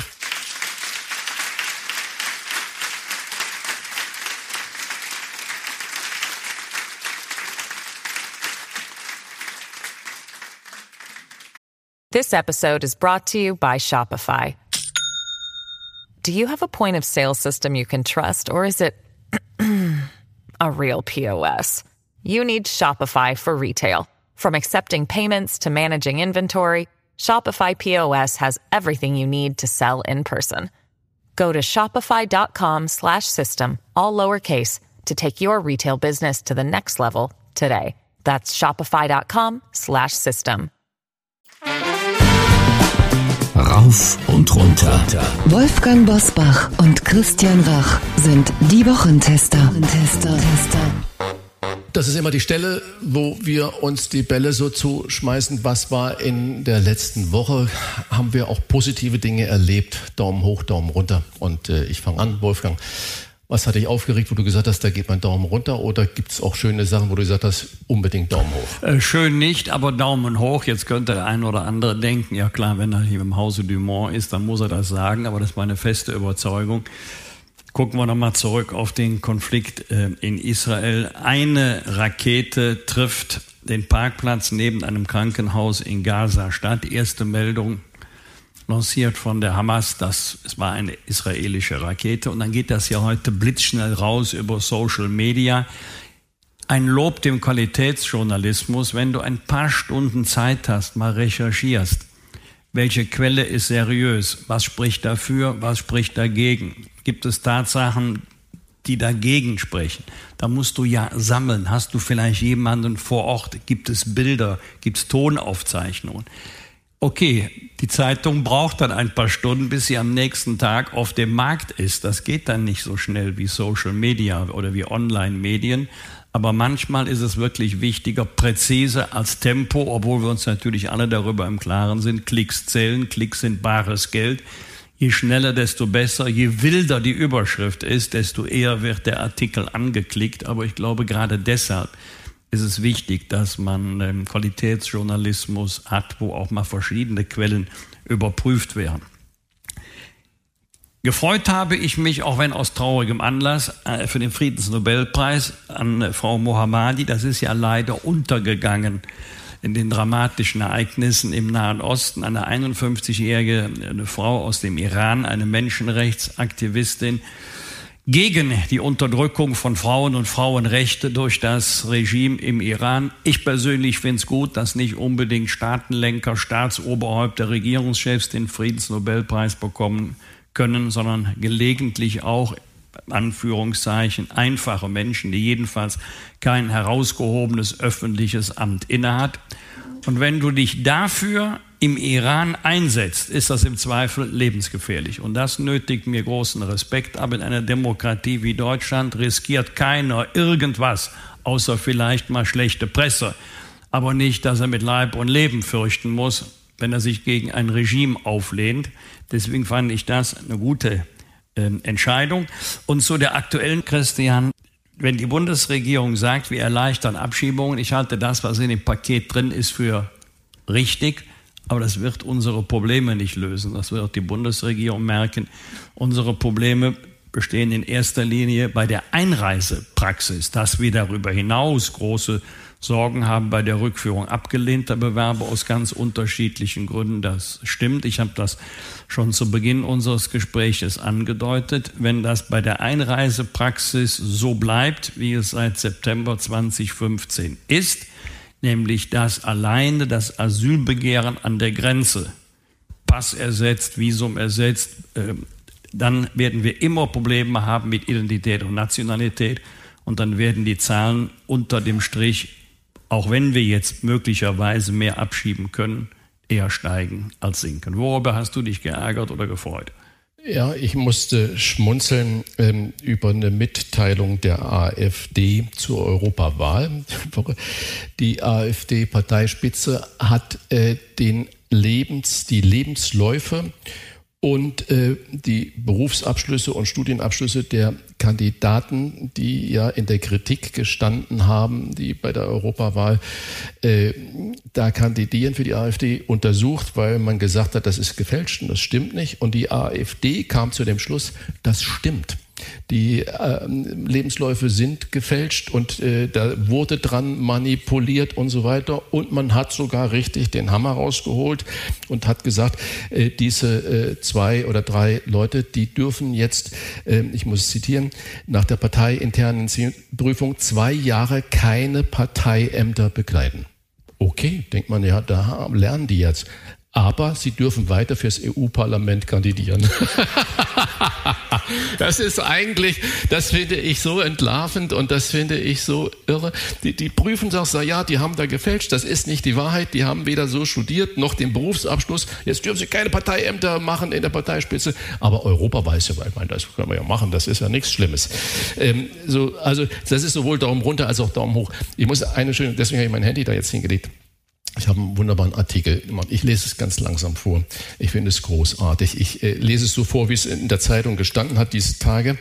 Äh, Überschrift Keine Strafe für Wildpinkeln in die Ostsee. Ich weiß nicht, ob Sie das gelesen haben. aber hören Sie genau zu, bitte. Es ist wirklich charmant. Das nächtliche Urinieren in die Ostsee stellt keine Ordnungswidrigkeit dar. Zu diesem Ergebnis kommt das Amtsgericht Lübeck in einem Fall aus dem letzten Jahr. Das hat also ein Jahr, über anderthalb Jahre gedauert, bis das verhandelt wurde. Damals hatte eine Streife des Ordnungsamtes einen Mann dabei erwischt, wie er im Schutze der Dunkelheit in die Ostsee urinierte am Spülsaum des Meeres und mit dem Rücken zum Strand. Vor Gericht kam der Fall, weil der Mann sich weigerte, das vom Amt verhängte Bußgeld in Höhe von 60 Euro zu zahlen, wegen Belästigung der Allgemeinheit durch eine grob ungehörige Handlung. Die vom Ordnungsamt angeführte Belästigung der Allgemeinheit sah das Amtsgericht nicht. Das heißt, das sind zwei vom Ordnungsamt vorbei, die haben den in 50 Meter Entfernung gesehen. Ha, wir haben dich entfernt. Ich weiß nicht, wo sie ihn dann vom Strand weggezogen haben und wie. So, und Christian. Dann, äh, ja, das, äh, das ist das Kopfkino dann. So. Er war doch also die vom, die vom Ordnungsamt angeführte Belästigung der Allgemeinheit sah das Amtsgericht nicht. Der Mann sei im Schutze der Dunkelheit allenfalls schemenhaft zu erkennen gewesen, heißt es in der Urteilsbegründung. Jetzt kommt. Es habe sich niemand belästigt gefühlt. Dann wird es fast poetisch. Der Mensch hat unter den Weiden des Himmelszeltes nicht mindere Rechte als das Reh im Wald, der Hase auf dem Feld oder die Robbe im Spülsaum der Ostsee. So, und das. Und wirklich in der Urteilsbegründung des Amtsgerichtes, wo ich sage, Chapeau, da gehen alle Daumen hoch bei sowas. Äh, das, das fand ich also wirklich ähm, großartig und auch äh, Daumen hoch für Simon Rushdie, der den Friedenspreis des deutschen äh, Buchhandels bekommen hat. Und er sagte dann in seiner Dankesrede natürlich, andere Meinungen. Und man hat ihn ja unglaublich zugesetzt. Und letztes Jahr wäre er ja fast gestorben durch einen Anschlag und so weiter.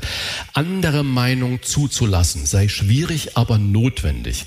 Wenn man nur Meinungen unterstützt, die mit der eigenen übereinstimmen oder die einem egal sind, dann stützt man nicht wirklich die Meinungsfreiheit. Und wir machen unseren Podcast, damit wir auch mit Sarah Wagenknecht, mit Henning Beck oder mit CDU oder FDP und Grünen oder anderen Wissenschaftlern sprechen. Und das macht immer wieder Spaß. Danke.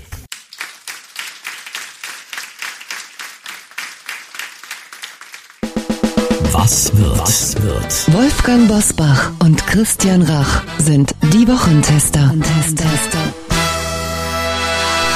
In der Nacht zum Sonntag beginnt wieder die Winterzeit und die Uhren werden um drei Uhr um eine Stunde auf zwei Uhr zurückgestellt. Der eine oder andere wird sich erinnern, dass die Zeitumstellung eigentlich ja seit 2018 in der EU abgeschafft werden soll, doch passiert ist bislang nichts führt mich zur Frage an Herrn Bosbach. Ist das typisch für die EU oder ist das ein Symbol für die Politik, dass alles, was mal irgendwann politisch eingeführt wurde, sehr schwer wieder abzuschaffen und rückgängig gemacht wird? Nee, das ist eher typisch für die Europäische Union, denn immer noch fällt sehr, sehr viel unter das Einstimmigkeitsprinzip. Und wir kennen das ja aus dem real existierenden Föderalismus. Ich habe das oft genug erlebt, bei uns jetzt im Land, dass die 16 Bundesländer sagen, wir haben nichts gegen Vereinheitlichung, da sind wir auch für, finden wir prima. Müssen sich nur die anderen 15 Länder nach uns richten, dann haben wir ja eine Vereinheitlichung. Und so denken sie alle, völlig egal, wie das Land regiert wird. Europa kannst du mal zwei nehmen, sehr, sehr schwer Einigkeit hinzubekommen. Da gibt's ja dann sofort drei Fraktionen. Die eine Fraktion, wir lassen, wie es ist. Die zweite Fraktion, wenn, dann dauernd Sommerzeit. Dritte Fraktion, wenn, dann dauernd Winterzeit. Wäre ja ganz schlimm, wenn wir mit der Uhrzeit einen Flickenteppich hätten. Nur gibt es Länder, die haben mehrere Zeitzonen, wie Amerika. Übrigens Mexiko auch, hat auch, glaube ich, vier Zeitzonen. Von Russland jetzt mal ganz abgesehen, das sind zehn. Äh, aber jetzt das ist ein Segen. Also wir hatten ja mal zwei, als Großbritannien noch in der Europäischen Union war. Jetzt haben wir immer noch zwei wegen Griechenland, weil die ja eine Stunde voraus sind. Aber es ist schon ein Segen, dass wir hier eine einheitliche Uhrzeit haben. Und weil das das höhere Gut ist, bleibt man lieber bei der einheitlichen Uhrzeit. Und ich persönlich würde sagen, Hände weg von der Uhr, wenn es nach mir ging. Macht entweder Sommerzeit oder macht Winterzeit. Wobei ich das Stadium, was muss ich jetzt machen? Das habe ich überwunden, seit meine Frau mir erklärt hat. Die Gartenmöbel holen wir rein, dann drehen wir die Uhr zurück und im Frühjahr stellen wir die Gartenmöbel wieder raus. Seitdem habe ich es verstanden. Also jetzt kann es so bleiben. Ja. Christian, stellst du noch persönlich Uhren zurück und vor oder hast du überall Funkuhren? Ja, am Backofen muss ich sie per Hand machen. Ähm, das ist nicht elektronisch. Und äh, in jede Küche gehört eine Küchenuhr und das muss, bei mir ist es so eine große Uhr und da gibt es auch hinten ein Rädchen, ähm, das muss ich drehen. Aber ansonsten die andere, ich habe ja, ich habe ja den größten Luxus und trage gar keine Uhr. Wie orientierst du dich in Zeit und Raum? Aus dem Handy. Ich könnte ja jetzt sagen, ich schwebe durch Zeit und Raum und so. Dem so, Glücklichen schlägt keine Stunde. Stunde so. 100 Jahre Radio ist unser zweites Thema. Am Sonntag wird das Radio 100 Jahre alt. Am 29. Oktober 1923 wurde von der Berliner Rundfunkgesellschaft Radiostunde AG die erste kommerzielle Radiosendung in Deutschland live übertragen und dieser Tag gilt seitdem als Geburtsstunde des öffentlichen Rundfunks in Deutschland. Ich weiß, dass ihr beide viel unterwegs seid, auch mit dem Auto unterwegs seid, bestimmt im Auto auch viel Radio hört. Gibt es noch andere Plätze, wo ihr Radio hört und was hört ihr da am liebsten? genau. Ja. Also ich will mal erstmal grundsätzlich jetzt zu diesem Geburtstag. Ich bin kein großer Fan dieses Geburtstages, muss ich sagen. Ähm, weil ich, ich, ich würde lieber den 5. Juni 1950 machen. Warum? Der 5. Juni 1950 war das Gründungsdatum der ARD, der Arbeitsgemeinschaft der Deutschen Rundfunkanstalten. Ähm, wir haben ab 1923, ich mache mal ein Zitat und dann sagt mir jemand, äh, von wem das ist.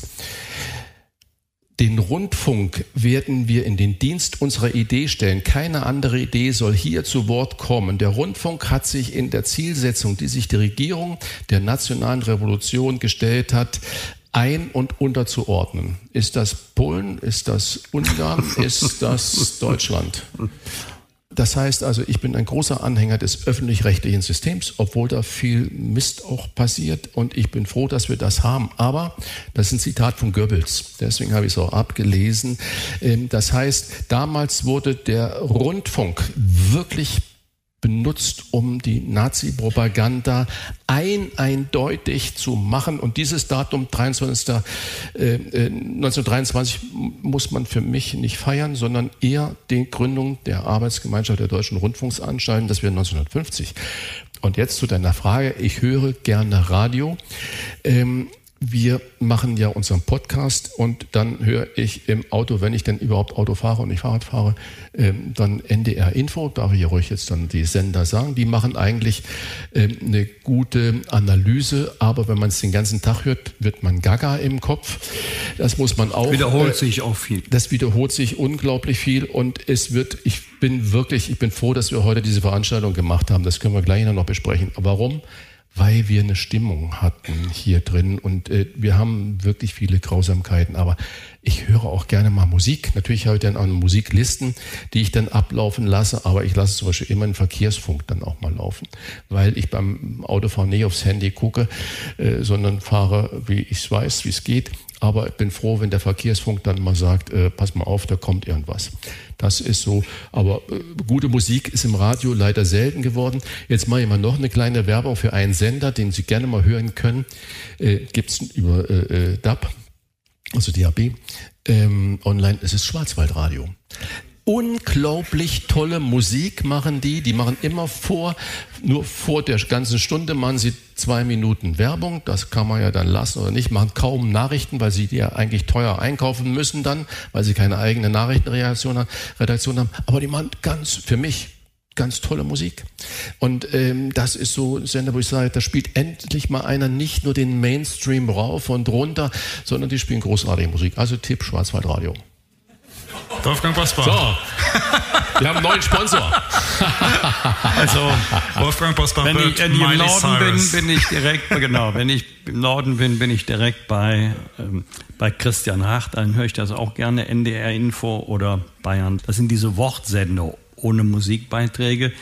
Ganze Familie hat, ich habe es gerade gehört, ganze Familie hat Radio Berg, also den Heimatsender, den Lokalsender, nur ich nicht. Ich höre gerne WDR 2, wo ich sage, nicht nur, weil mir die Musik Farbe gefällt, ich bin auch Fan von Steffi Neu, von Thomas Bug. Ich höre denen gerne zu. WDR 5 ist mir so eine Spur zu ernst, muss mich den ganzen Tag mit ernsten Themen beschäftigen. Ich habe es dann auch wenigstens mal ab und zu gerne heiter. Ernst ist ein gutes Stichwort, denn äh, sehr ernsthaft für den Naturschutz äh, kämpft auch Hannes Jänicke. Den hatten wir auch schon ein paar Mal bei uns im Podcast, im Interview. Und ähm, Hannes Jänicke fährt am Sonntag auf dem Hockenheimring ein neuartiges, schnelles E-Bike, das wie ein Motorrad mit Pedalen aussieht. E-Rocket heißt das Teil, kommt aus Deutschland, kann bis zu 100 Kilometer pro Stunde schnell fahren und das sogar auf der Autobahn. Also so ein Mittelding zwischen Motorrad und Fahrrad. 100 Kilometer schnell und zumindest umweltfreundlich, Herr Bosbach. 100 Kilometer pro Stunde auf so einem E-Bike auf der Autobahn. Jetzt mal das juristische, ob das überhaupt geht, mal äh, außen vor gelassen. Wäre das überhaupt was für Sie? Nee, ich bin anders groß geworden. Ähm, wahrscheinlich hat das gut gemeint. Damals habe ich mich geärgert. Heute sage ich, ist doch was dran.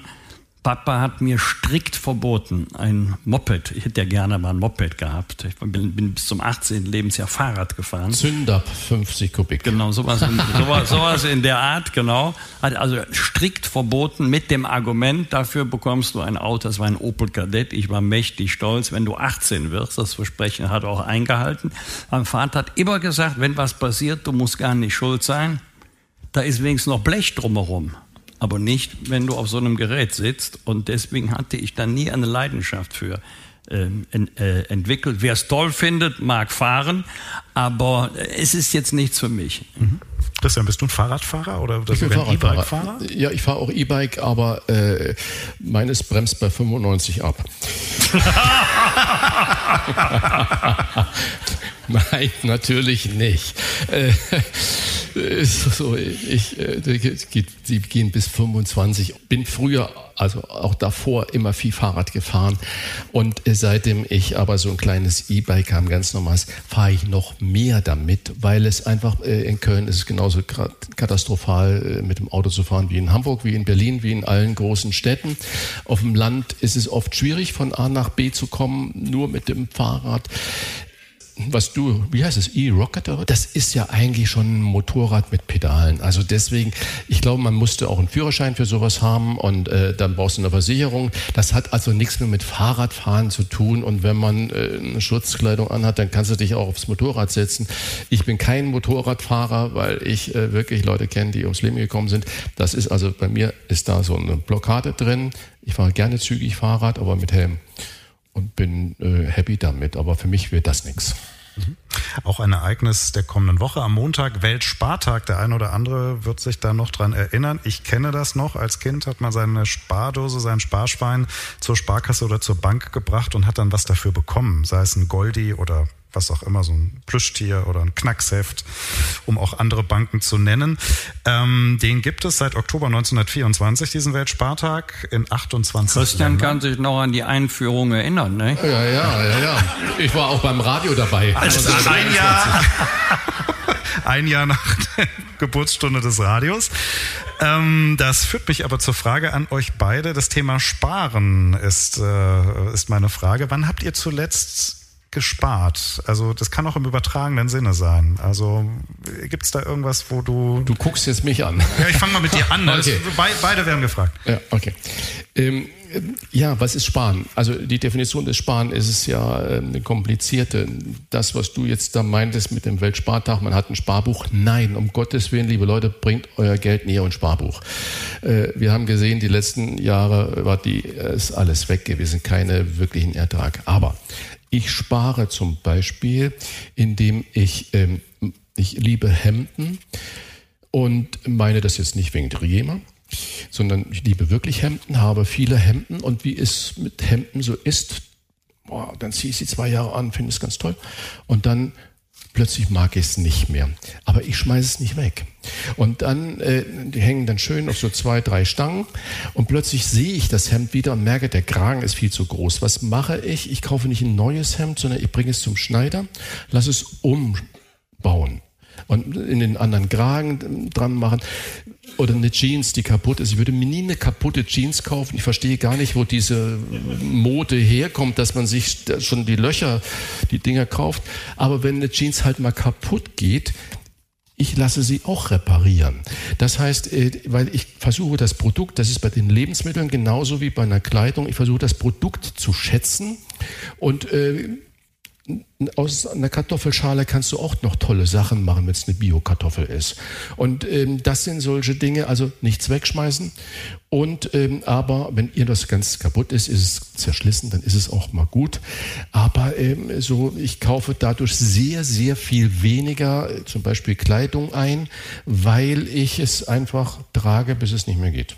Beim Anzug übrigens genauso. Ich lasse also ich auch, auch einen tollen Anzug umarbeiten. Ich habe auch so einen Sammlertrieb. Meine Frau versucht man ab und zu mal zu erklären, dass der Kleiderschrank mal gelüftet werden müsste. Da kommen so merkwürdige Argumente wie, die Kochdose hast du zehn Jahre nicht mehr angehabt. Ja, sag ich, sie kann aber wieder modisch werden. Also ich tue mich da sehr schwer. Übrigens auch bei Lebensmitteln. Es gibt ja, ich bin ja von Hause aus Supermarktleiter, Lebensmittelkaufmann. Äh, es gibt ja wirklich Leute, die glauben, 31. Oktober Haltbarkeitsdatum und übersetzen das ab 1. November Todesgefahr. Nein, das ist ein Mindesthaltbarkeitsdatum. Also dann wird der Joghurt mit dem Deckel gelüftet, halte ich die Nase rein, wenn er eine Woche abgelaufen ist. Ich werde nicht dran sterben. Also ähm, sparsam ja, geizig nein. Und liegt vielleicht auch daran, weil ich glücklich und zufrieden bin. Ich brauche kein Ferienhaus, ich brauche kein Boot, kein Pferd, brauche ich alles nicht. Ich bin glücklich und zufrieden. Und wenn was übrig bleibt, das ist Gott sei Dank gelegentlich der Fall, dann für die Kinder. Und ähm, ich habe das vielleicht auch geerbt von Papa. Papa Bosbach hat mit 90 Jahren Geld für zehn Jahre fest angelegt, habe ich gesagt. habe ich gesagt, Papa, das ist... Ja. Ist voriges Jahr, voriges Jahr fertig geworden. Habe ich, ich noch gesagt, hat aber nicht erlebt. heute deine Rente auf. Ne? Ja, aber immerhin, er ist 94 geworden. Ich sage, Papa, du bist Optimist. Wenn irgendeiner Optimist ist, dann du. Für zehn Jahre. Ja, aber äh, ich muss eines sagen, du hast gerade was Wunderbares noch so nebenher gesagt mit dem Mindesthaltbarkeitsdatum. Ich hätte sonst, aber wir sind ja schon so lange über der Zeit, jetzt bei unserem Rauf und Runter äh, noch eine Rubrik gemacht, was mich erstaunt hat. Ich bin von dem, was der Özdemir da macht, gar nicht, nicht so ein großer Freund. Ich, ich war da, ich kenne alle Verbraucherschutzminister seit Künast äh, persönlich. Und, äh, aber jetzt hat er eine, eine Sache, ähm, angestoßen, wo ich sage, jo, das ist der richtige Weg. Und zwar geht es um Mindesthaltbarkeitsdatum. Er sagt, wir müssen das bei Produkten wie Honig, Reis, Tee und so weiter einfach abschaffen, weil es ist völliger Quatsch, das da drauf zu haben. Da hätte es von mir heute noch einen Daumen hoch gegeben, aber ich habe es nonchalant unter den Tisch fallen lassen. Also hat Wolfgang das aber noch angesprochen, musste ich das noch erwähnen. Sie sehen, wir können echt einen Nutzwert hier heute Abend mitnehmen. Das mit den Stühlen kann man sich merken, mit 90 noch 10 Jahre Festanlage. Das ist auch was, was man mitnehmen kann. Und wir wollen zum Abschluss noch über Henning äh, Scharf sprechen. Der wird am Dienstag 85 Jahre alt, äh, legendärer Bremer Bürgermeister, SPD-Politiker, schaltet sich auch immer noch in aktuelle Debatten ein, auch zur Parteigründung von Sarah Wagenknecht. Die hat er sehr kritisiert mit den Worten, wie kann man auf Wut und Verzweiflung eine Partei aufbauen? Das ist so seine rhetorische Frage. Frage dazu. Er galt ja zu seiner aktiven Zeit, so um die Jahrtausendwende war das, Ende der 90er, Anfang der 2000er, als Oma-Knutscher wegen seiner persönlichen zupackenden Art. Er war immer so sehr präsent, wenn er auf einen Zug kam. Abschließende Frage an euch beide. Fehlen uns so Politikertypen wie Henning Schärf? Wir haben ja vorhin schon mal drüber gesprochen. Bei Henning Schärf hat man auch gerade jetzt im Publikum so gehört, weiß immer jeder, worum es geht, wer der Mann ist. Bei vielen anderen weiß man es nicht so. Ist das, kann man das überhaupt auch also kann man sowas wieder schaffen, solche Politikertypen? Also entweder man ist authentisch oder man ist es nicht. Ich glaube, die Leute haben Gespür dafür, ob einer nur so tut oder ob, ob einem wirklich ein Herzensanliegen ist, auch mal Menschen, verbal oder körperlich, in den Arm zu nehmen. Und gerade ein Bürgermeister Bremen ist ja überschaubar. Bremen hat halbe Einwohnerzahl von Köln. Wenn du da Bürgermeister bist, hast du ja jeden zehnmal getroffen in einer Amtsperiode Das ist in Nordrhein-Westfalen, Bayern, Baden-Württemberg nicht möglich. Aber gerade ein Bürgermeister ist ja in Bremen, Hamburg so eine Mischung zwischen Landesvater und Bürgermeister. Dann erwartet man auch Bürgernähe. Aber eben natürlich und nicht gespielt. Ähm, ich, als der Bundestag noch in Bonn war, bin ich ja mit manchen Kollegen äh, auch mal in den Karneval gegangen, hier nach Köln. Da teilt sich sofort das Meer. Die einen haben nach einer Stunde Lieder mitgesungen, deren Texte sie überhaupt nicht kannten. Und die anderen haben gesagt, ja, das war nett, aber ist nicht mein Ding. Ist doch in Ordnung. Und wenn dann Kollegen gesagt haben, ah, ich habe am Wochenende wieder eine Karnevalssitzung oder im Rheinland-Pfalz eine Kappensitzung, da sage ich, freu dich doch. Ja, aber sag ich, dann geh nicht hin. Die Leute sehen dir an, ob du aus Spaß dahin gehst oder aus Pflichtbewusstsein. Und wenn man dann kommt, wird begrüßt und ist wieder weg. Das ist sogar kontraproduktiv. Also wenn man es macht, dann muss es auch ehrlich sein. Das andere merkt das Publikum. Wir haben ja heute Abend schon über Politikertypen gesprochen. Ich würde nur mal sagen, ab und zu, nicht immer, tut die Meinung von einem Elder Statesman gut. Wir haben hier bei uns schon Gerhard Baum im Gespräch gehabt. Es ist nach wie vor interessant, Gerhard Baum äh, zuzuhören. Er hat was gesagt, der alte FDP-Politiker, äh, Innenminister war er. Und ähm, wir hatten ähm, Klaus von Donani im Gespräch äh, unter Helmut Schmidt, Minister und ähm, Bürgermeister in äh, Hamburg gewesen, also auch da Senatspräsident dann. Ähm, das macht Edmund Stoiber. Hatten. Edmund Stoiber hatten wir im Gespräch. Das regt zum Nachdenken an. Wir dürfen nicht nur immer auf das hören, was die Elder Statesmen sagen, sondern wir müssen natürlich auch die Meinung der 20-Jährigen hören, weil das ist genauso relevant. Ähm, aber so eine gute Mischung, die ist schon äh, großartig. Und Typen, wir haben ja gesagt, Sarah Wagenknecht ist jemand, äh, das fehlt ein bisschen, ja. Weil nur Angst vor Fehlern ist nicht die Lösung. Sie haben mitbekommen, wir haben die Themen ja schon ein bisschen geöffnet und wollen Ihnen, wenn Sie schon heute Abend hier extra zu uns gekommen sind, natürlich äh, anders als wir es im Podcast normalerweise machen, die Gelegenheit geben, alles zu fragen, was Sie schon immer von Wolfgang Bosbach und Christian Rach wissen wollten. Alles, was wir Ihnen heute Abend hier noch nicht beantwortet haben. Und ich nehme gleich ein Mikrofon, dürfen sich auch ruhig trauen und gehe durch die Reihen und es dürfen Fragen gestellt werden darf ich auch was anderes sagen, außer eine Frage. Ich wollte ein ganz großes Kompliment machen der Sendung heute. Es war super schön dabei zu sein, das Ganze mal live zu erleben. Und es macht sehr viel mehr Spaß, in Gesellschaft zu lachen, als zu Hause am Radio. Das, das ist doch. Ja. Ich würde auch noch gerne was sagen. Sie hören immer eine ganz tolle Stimme, die diese kleinen Jingles spricht. Und die möchte ich Ihnen jetzt auch mal noch, oder wir alle möchten sie Ihnen ja. vorstellen, weil er unser Producer ist. Ich habe es früher schon mal erwähnt, er sitzt eigentlich in Saarbrücken. Er hat die beste Radiostimme überhaupt und das ist ganz großartig. Luciano Falsetti. So, dann will ich mal meine Radiostimme hier einsetzen um zu sagen, dass ich der Wildpinkler in der Ostsee war. Tut mir echt leid, aber ich gebe mich hiermit zu erkennen. Ja. Da muss noch eins sagen, um das zu verstehen. Er hat wirklich äh, eine unglaubliche Arbeit, weil es soll ja gleich klingen. Ich bin sehr selten zu Hause, in der Regel irgendwo in der Republik oder im Ausland, muss immer alles mitnehmen. Das ist technisch anspruchsvoll. Christian wird dann zugeschaltet aus Hamburg. Jochen Maas sitzt hier in Köln. Luciano Falsetti sitzt, in, genau, sitzt da in Saarbrücken und das alles so zusammenzuschalten, dass es ein Klangbild ist, ist unglaublich schwierig und der Bursche nervt uns. Das können Sie überhaupt nicht vorstellen, weil der, dass er jedes Rauschen hört, der da, wo selbst überhaupt kein Rauschen ist, da gibt sich eine unfassbare Mühe. Auch mal von uns, Christian, von uns. Ja. Das war ein schönes Schlusswort. Ganz lieben Dank fürs Kommen und kommen Sie gut nach Hause. Was war?